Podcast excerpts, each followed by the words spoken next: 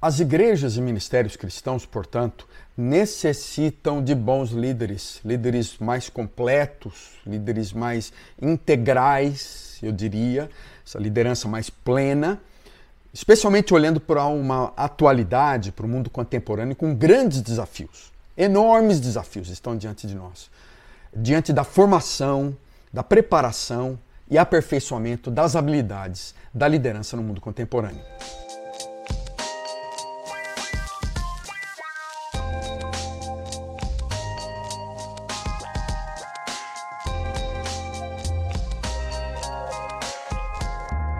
Mas no desenvolvimento do líder, nós estamos tratando desse relacionamento que ele vai construindo com o Criador, com Deus, um relacionamento de proximidade, um relacionamento em que ele lida com várias questões humanas da sua própria identidade como filho diante de um pai, diante de um Deus, diante de um, de um Deus misterioso, tremendo, a partir de um desenvolvimento interno?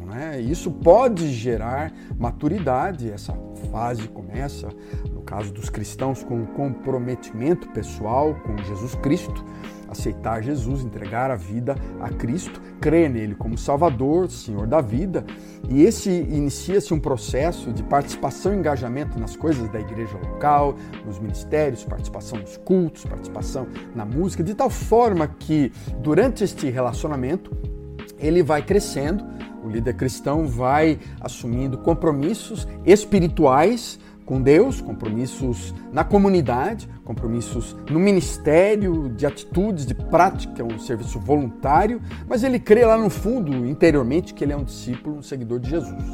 Esse processo, nesse momento, Deus está iniciando processos de, de transformação, processos em que ele vai mudando, mexendo com emoções, com sentimentos, com ações, com decisões, com a moral. É o processo que nós chamamos de conversão.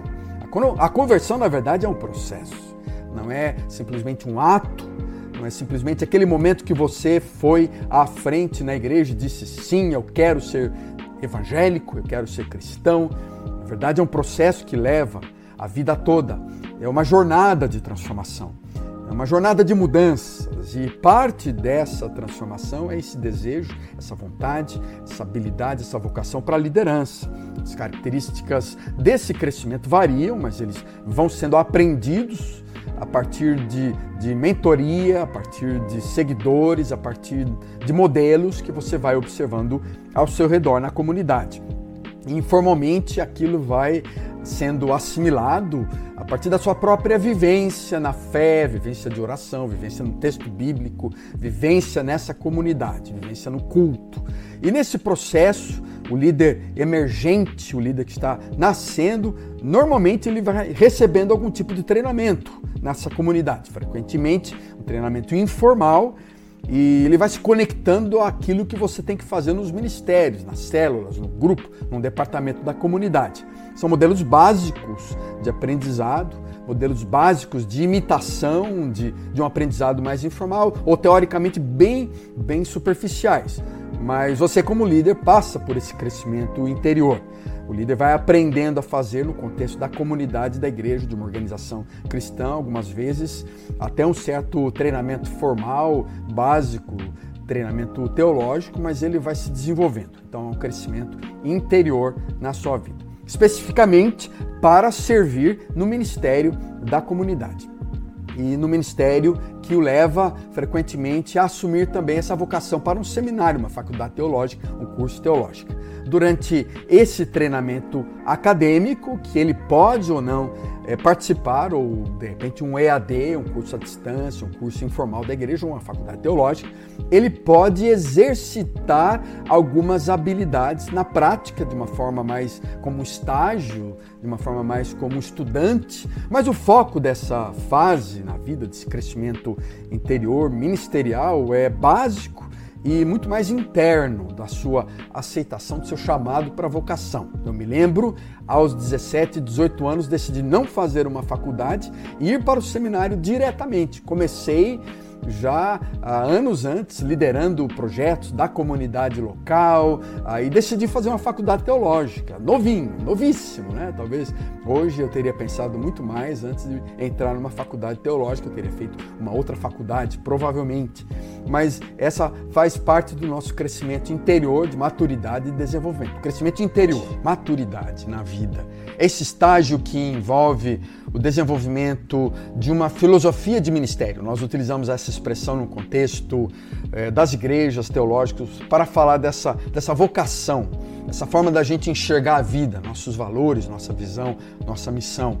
E essa filosofia de ministério, ele é baseado no autoconhecimento, na maturidade pessoal e também no conhecimento organizacional, nesse híbrido que eu tenho falado entre organização e organismo. Esse desenvolvimento é fundamental, essa maturidade não apenas pessoal, mas é uma maturidade plena, integrada, em que a preparação da nossa vida interior, com os nossos dons, com as nossas habilidades, se integra com a nossa experiência ministerial, com a nossa experiência organizacional, com a nossa experiência profissional e intelectual. É uma maturidade que nos leva a integrar de uma forma mais efetiva, eficaz, aquilo que nós somos aqui por dentro. Essa filosofia de ministério, essa filosofia de comunidade, do que significa ser igreja, do que significa ser um líder, ela se refere a ideias, aquela visão que nós temos para onde devemos seguir pessoalmente e organizacionalmente. Ela se refere também a valores bíblicos e teológicos fundamentais, princípios que norteiam nossa vida e que o líder e a líder usam para tomar as decisões, para exercer sua influência, para aplicar princípios para o seu dia a dia, nos seus relacionamentos, nas suas decisões ministeriais, nas suas reuniões administrativas e trazer mais eficiência ao seu ministério e resultados práticos também e, por que não, resultados numéricos naquilo que ele faz. O líder, então, durante esta fase, ele vai identificando e usando suas habilidades, suas capacidades e aquilo que nós chamamos de frutos espirituais e perceber melhor como ele deve agir, buscar o discernimento como Deus deseja que ele trabalhe no mundo de hoje, compreender melhor o mundo atual e mais perspicácia em quem ele é e como deve viver e como ele deve também usar essas habilidades para influenciar positivamente o grupo no qual ele lidera. Este é um período no qual essas habilidades se destacam juntamente com as prioridades. Pessoa acaba reconhecendo o direcionamento é, divino, direcionamento de Deus e a sua própria capacidade de ouvir, de discernir a voz do Espírito no seu ministério, através de, de normas, através de, de, de visões, de objetivos, de prioridades baseadas nas suas habilidades e no seu discernimento. Então, um período de, de desenvolvimento que às vezes leva-se décadas. Eu estou trabalhando com líderes há mais de 30 anos e ainda percebo a necessidade de um desenvolvimento maior na minha vida como líder e em várias áreas.